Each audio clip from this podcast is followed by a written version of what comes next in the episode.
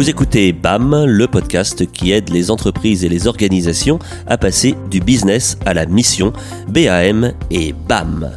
Dans la question RSE, je vous propose de faire le point sur les concepts, les méthodes, les enjeux de la transition pour faciliter la compréhension de cette démarche et encourager sa mise en œuvre concrète au plus près du terrain. BAM est un média proposé par l'agence Déclic, spécialisée dans le conseil en responsabilité sociétale des entreprises, la RSE, et par le journaliste économique Xavier de Bontride. Et bam, bienvenue dans ce nouvel épisode de la question RSE, le 20e épisode de notre podcast consacré, comme vous le savez, à la responsabilité sociétale des entreprises.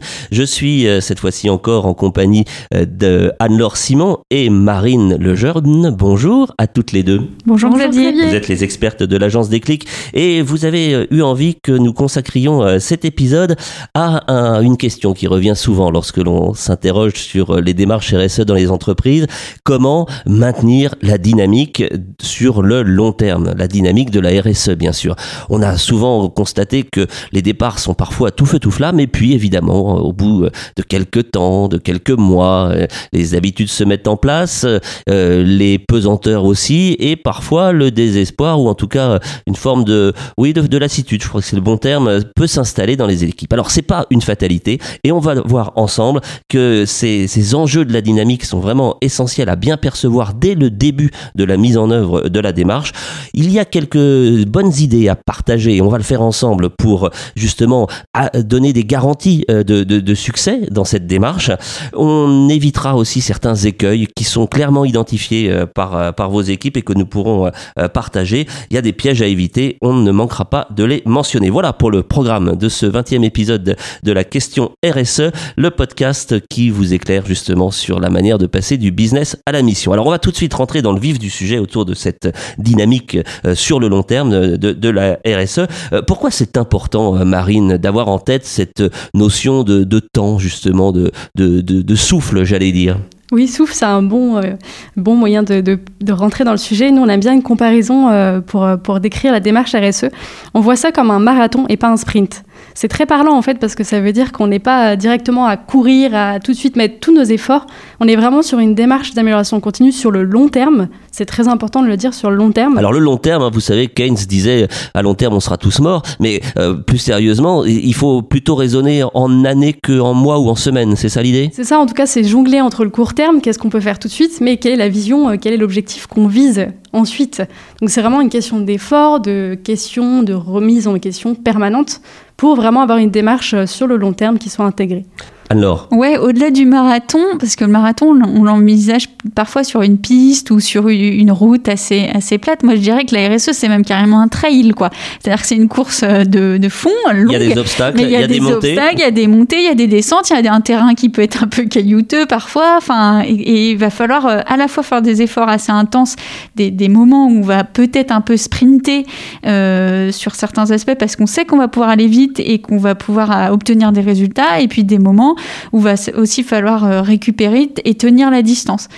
Bon, ça dépend évidemment de la taille de l'entreprise, euh, etc. Mais je pense que raisonnablement, euh, une démarche RSE pour l'intégrer vraiment et créer une bonne dynamique, il faut, moi je dis en général, euh, au moins deux ans pour que ça commence à, rouler. Donc il faut avoir cet espace-temps et c'est en ça que c'est plutôt un marathon qu'un sprint. Quoi. Alors on va garder la métaphore sportive. Vous parlez des trails, vous parlez des marathons. On constate sur ces épreuves sportives un engouement croissant hein, de la part de, de joggers qui sont pas seulement du dimanche. Est-ce qu'il en est de même justement pour la RSE On a l'impression qu'aussi tout le monde en parle, que toutes les entreprises n'ont plus que ce mot-là à la bouche. Euh, c'est un, un point sur lequel il faut être vigilant, cet engouement-là? Bah, moi, je dirais, moi, je dirais, que c'est plutôt une bonne chose. C'est-à-dire que les gens commencent à se poser un certain nombre de questions sur le, modèle de développement de leurs organisations euh, au sens euh, large, parce qu'on voit qu'on est chahuté d'un point de vue euh, social, environnemental, de crise de sens, utilité sociétale de nos activités. Moi, je trouve que c'est plutôt une bonne chose. Après, dans la RSE, et on en a parlé, notamment dans l'épisode sur les parties prenantes, les entreprises, elles ont vocation à embarquer aussi leur écosystème et leur partie parties prenantes. Donc certains commencent à se faire embarquer parce qu'on leur demande et vous, quelle est votre démarche RSE Où en êtes-vous? Donc donc il y a aussi cet engouement parce qu'il y a un effet, j'ai envie de dire, tache d'huile et on s'aperçoit que si un acteur bouge, il fait bouger son écosystème autour. Donc plus qu'un effet de mode, on est en train d'assister à un effet plutôt de, de levier et, euh, un point de bascule dans le modèle de, construction de nos organisations. Et moi, je ne peux que m'en réjouir parce que je pense qu'on en a vraiment besoin. Alors on, le disait, euh, du long terme, du souffle, de l'endurance, euh, c'est exactement cet état d'esprit qu'il faut avoir lorsqu'on s'engage dans cette démarche RSE, pour résumer. Oui, Tout, à fait, c'est ça, c'est l'idée qu'on est euh, vraiment euh, sur une démarche de, changement, vraiment de, changement de culture, d'organisation, comme l'a dit Anne-Laure. Donc ça va très loin en fait dans la réflexion, donc euh, c'est un changement de mentalité pour chacun, de façon collective aussi. On est vraiment sur une démarche qui doit être intégrée, on le répète toujours, mais c'est la seule condition pour que la RSE soit vraiment intégrée intégrée dans toutes les dimensions de l'entreprise. Hein. c'est bien ça le, sens de, cette, euh, de cette injonction. Alors, quand on s'intéresse à ces questions, euh, évidemment, il n'y a pas de recette miracle. Et pourtant, euh, l'expérience prouve que selon la manière dont on, s'engage dans cette voie, il y a plus ou moins de chances de, de réussite. On va s'arrêter un instant sur ces ingrédients du succès qu'il faut peut-être mobiliser dès le départ de la démarche pour ne pas risquer ben, justement les faux pas ou, ou, les essoufflements trop rapides.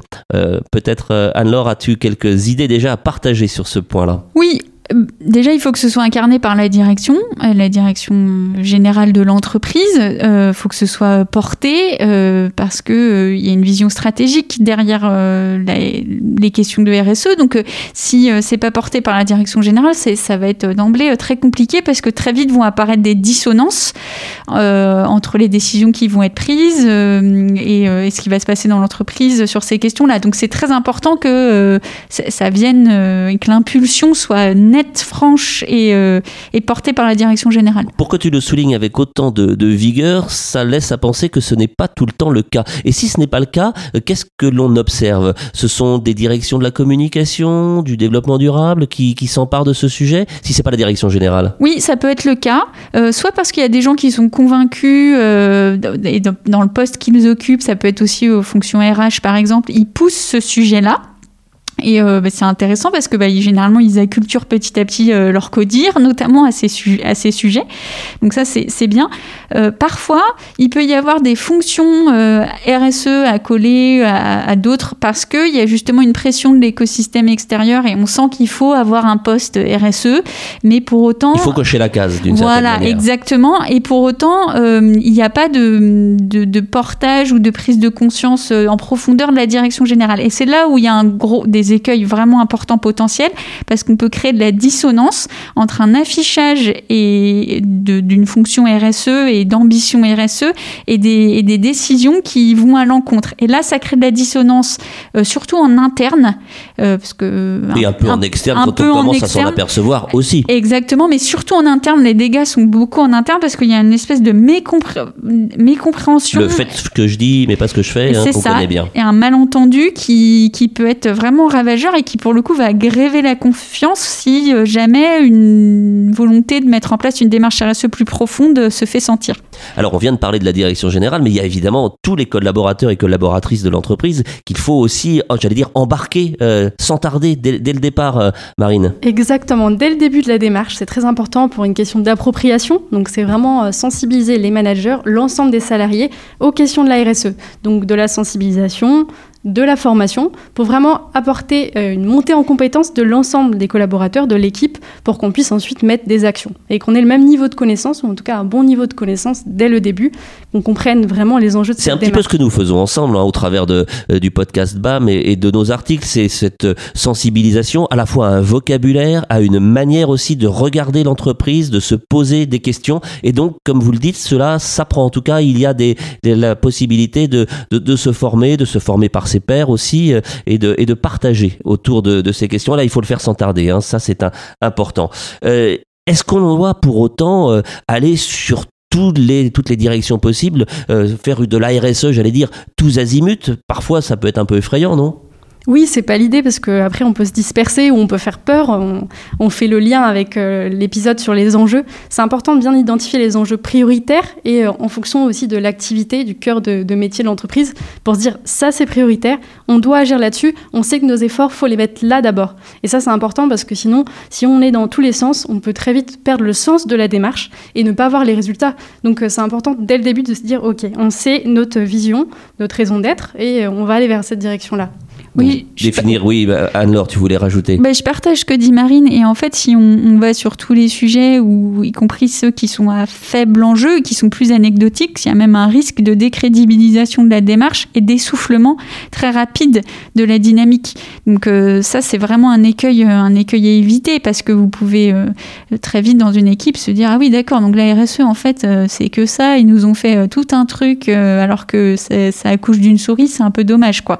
Donc c'est vrai que la hiérarchisation des enjeux, c'est hyper hyper important. Et ça prend un petit peu de temps. Cela explique sans doute aussi ce que vous disiez l'une et l'autre en, débutant cet entretien, que nous on est dans une course de fond et qu'il ne faut pas brûler les étapes. Oui, et alors ça prend un peu de temps, mais ce qui est intéressant, c'est que quand vous faites ces étapes-là, de, on en a parlé dans les précédents épisodes de cartographie des parties prenantes, de hiérarchisation des enjeux avec les équipes, si vous les intégrez dès la construction de cette démarche, ben en fait, vous les sensibilisez, vous permettez qu'ils s'approprient les choses et au moment et, quand vous mettez en place les actions, ils sont déjà euh, ils sont déjà euh, prêts en fait.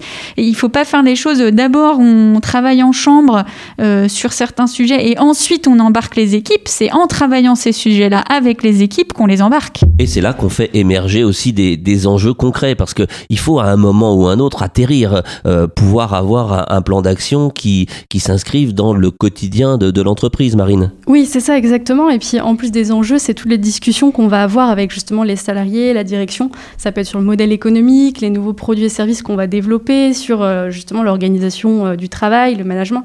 Et je trouve que tous ces aussi échanges, ces discussions contribuent à ce changement de culture d'entreprise. Donc c'est important, encore une fois, d'associer tout le monde dans cette euh, réflexion. Alors vous qui, au sein de l'agence Déclic, accompagnez hein, des, entreprises, des organisations sur cette voie-là, est-ce que vous avez en tête des, exemples justement de, ce, de ce lancement qui a permis, avec l'association de, toutes les, les parties prenantes, direction générale, manager, collaborateurs, collaboratrices, on le disait, euh, de, mettre en place un, plan. Il y a, il des, exemples qui, vous viennent à l'esprit en, évoquant ce, parcours type? Oui, il y a plein de formats qui sont euh, possibles et en fonction de la taille de l'entreprise, ça peut aller euh, de, questionnaires, par exemple, donc virtuels, parce qu'on est sur un nombre, par exemple, de collaborateurs très important, mais on a envie d'avoir un, un nombre de participations assez élevé. Ça peut passer par des ateliers d'intelligence collective ou de co-construction avec les collaborateurs collaborateurs. Ça peut passer par des séminaires euh, de deux jours avec, euh, ou trois jours avec euh, l'immersion,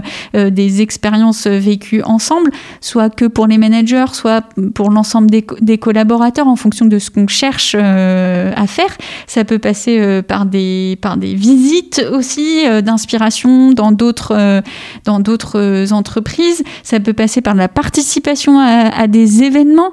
je pense à Social Change notamment, qui, qui a lieu euh, à Nantes, à Nantes exactement, ou à des salons à Paris comme Pro Durable, etc., qui sont, qui sont des moyens d'embarquer aussi. Se raccrocher sur des, sur des rendez-vous qui vont redonner un petit peu peut-être à la fois du tonus, du sens aussi dans, dans les actions et montrer qu'on n'est pas tout seul d'engager dans cette voie-là. Marine, c'est ce que tu préconises aussi que J'allais rebondir sur ça, le, le fait de voir d'autres personnes aussi qui sont engagées dans, dans la démarche RSE, d'autres structures. Faire communauté en quelque sorte. Exactement, et c'est très important. Enfin, même nous, hein, on adore aller à ces événements là parce qu'on voit d'autres euh, d'autres structures qui sont engagées. Donc euh, ça nous permet nous de nous challenger, nous dire ah là ils sont ils sont bons là-dessus. Euh, c'est intéressant ce qu'ils font. Bah on va faire pareil. Et en fait on a besoin de ça justement dans un marathon aussi. On a besoin d'encouragement et les événements comme ça contribuent vraiment à cette dynamique il faut effectivement les supporters le long de la route euh, pour euh, encourager euh, dans les montées. C'est important. Et donc ce partage-là, vous dites, il est essentiel. C'est-à-dire qu'on ne fait pas, si je vous entends bien, une démarche RSE en chambre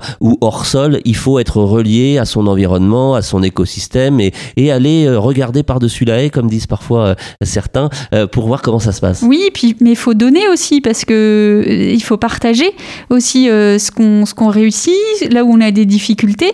Donc un des des principes et des éléments clés de la RSE, c'est la transparence. Donc, faut, si, si, on veut progresser et, durer dans le temps, il faut aussi soi-même euh, bah, donner de son expérience, partager. Ça pique un peu parfois Ça peut piquer, ouais.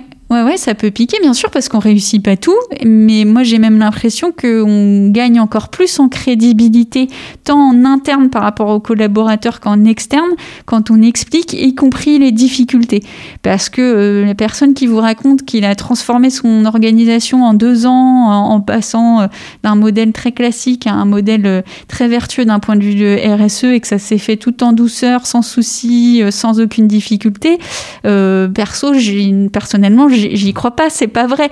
Et, mais c'est aussi les difficultés qui rendent, qui rendent les, choses intéressantes. Et nous avons d'ailleurs fait ensemble plusieurs interviews RSE qui montrent effectivement euh, exemples à l'appui et témoignages très concrets euh, partagés que ce chemin-là, il, est fait de questionnements, d'interrogations, d'essais, parfois aussi d'erreurs, de remise en, question des, organisations. Et c'est ça qui fait l'intérêt de, de ces démarches. Alors, on, on le disait, hein, maintenir la dynamique de la RSE sur le long terme euh, ça s'entretient. Il y a une sorte, j'allais dire, d'hygiène, comme le, sportif peut avoir une hygiène de vie. Là aussi, il y a des, règles à, respecter. Vous en avez déjà évoqué quelques-unes. Il y a aussi des, pièges à éviter. Il y a des, drogues à pas prendre d'une certaine manière, hein, si on reste dans cette analogie. Vous en avez listé quelques-unes de ces produits dopants qu'il vaut mieux éviter?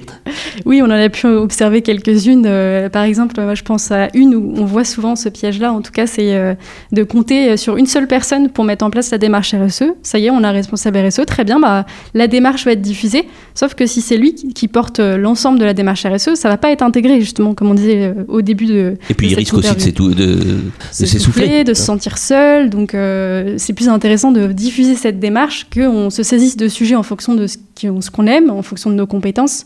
Et c'est beaucoup plus riche en termes de démarche intégrée. Oui, ça c'est un, écueil. L'autre écueil, c'est de, c'est, ça va de pair, hein, c'est de, de, créer ça à côté du système de management de l'entreprise et de faire, par exemple, des que des instances spécifiques RSE.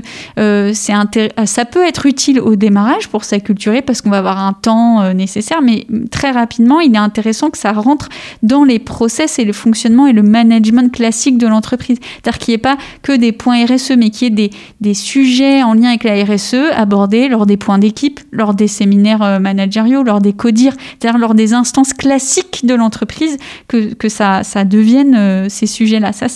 Voilà, le piège à éviter, c'est de créer un système parallèle avec un responsable parallèle et un système de gouvernance et de management parallèle à celui de l'entreprise.